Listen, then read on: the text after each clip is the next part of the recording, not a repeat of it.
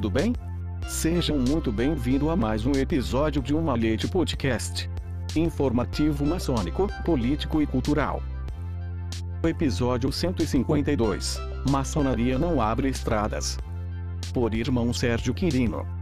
No balanço dos eventos da Semana da Pátria, podemos concluir que o verdadeiro poder da maçonaria se assenta na diversidade de opiniões. Na proporção inversa, nossa maior fraqueza reside na não compreensão desta diversidade real.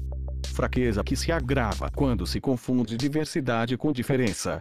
Esta evolui negativamente para a divergência, em seguida para a discordância, culminando na intolerância.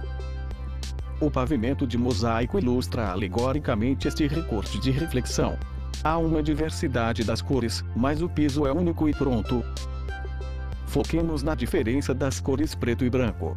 Dizer preto é preto e branco é branco é focar na divergência a partir da polarização. Nesta linha haverá sempre a discordância, pois alguém pode lembrar que o branco é a mistura de todas as cores, até chegar algum douto físico e esclarecer que o branco e o preto não são cores, e sim o resultado da presença ou ausência de luz. No jogo da discórdia instala-se, então, a intolerância quando o conceito acima é explicado. A cor branca é a luz pura, quando há uma reflexão total das sete cores. Já a cor preta nada mais é do que a ausência total de luz, porque, neste caso, as cores não se refletem, elas são absorvidas. Desta forma intolerante e com armas em punho, pisaremos agora somente no quadrado que julgar o melhor, ou então vamos radicalizar.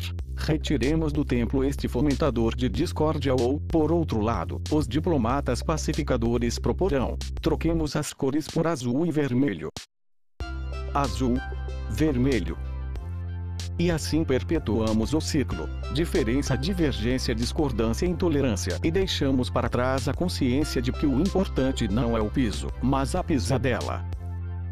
Esta alegoria serve para nos alertar sobre como pode ser enriquecedor se melhor cuidarmos da consciência de que diversidades podem nos unir ou nos separar. O cerne desta alegoria está em subjugar paixões e intransigências. O caminho é substituir a discussão de opiniões por intercâmbio de ideias.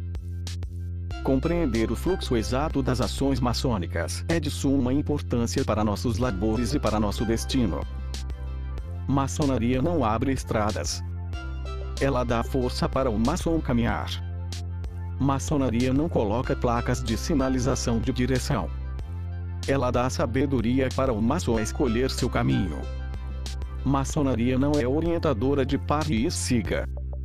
Ela mostra ao maçom a beleza de compreender vícios e virtudes. Existem muitas manifestações insuflando a maçonaria a fazer e acontecer. Maçonaria se sustenta como um conjunto de valores. Ela não faz nada. A maçonaria apenas recebe os louros do que faz e acontece um maçom. Se o maçom nada faz, ela nada fez.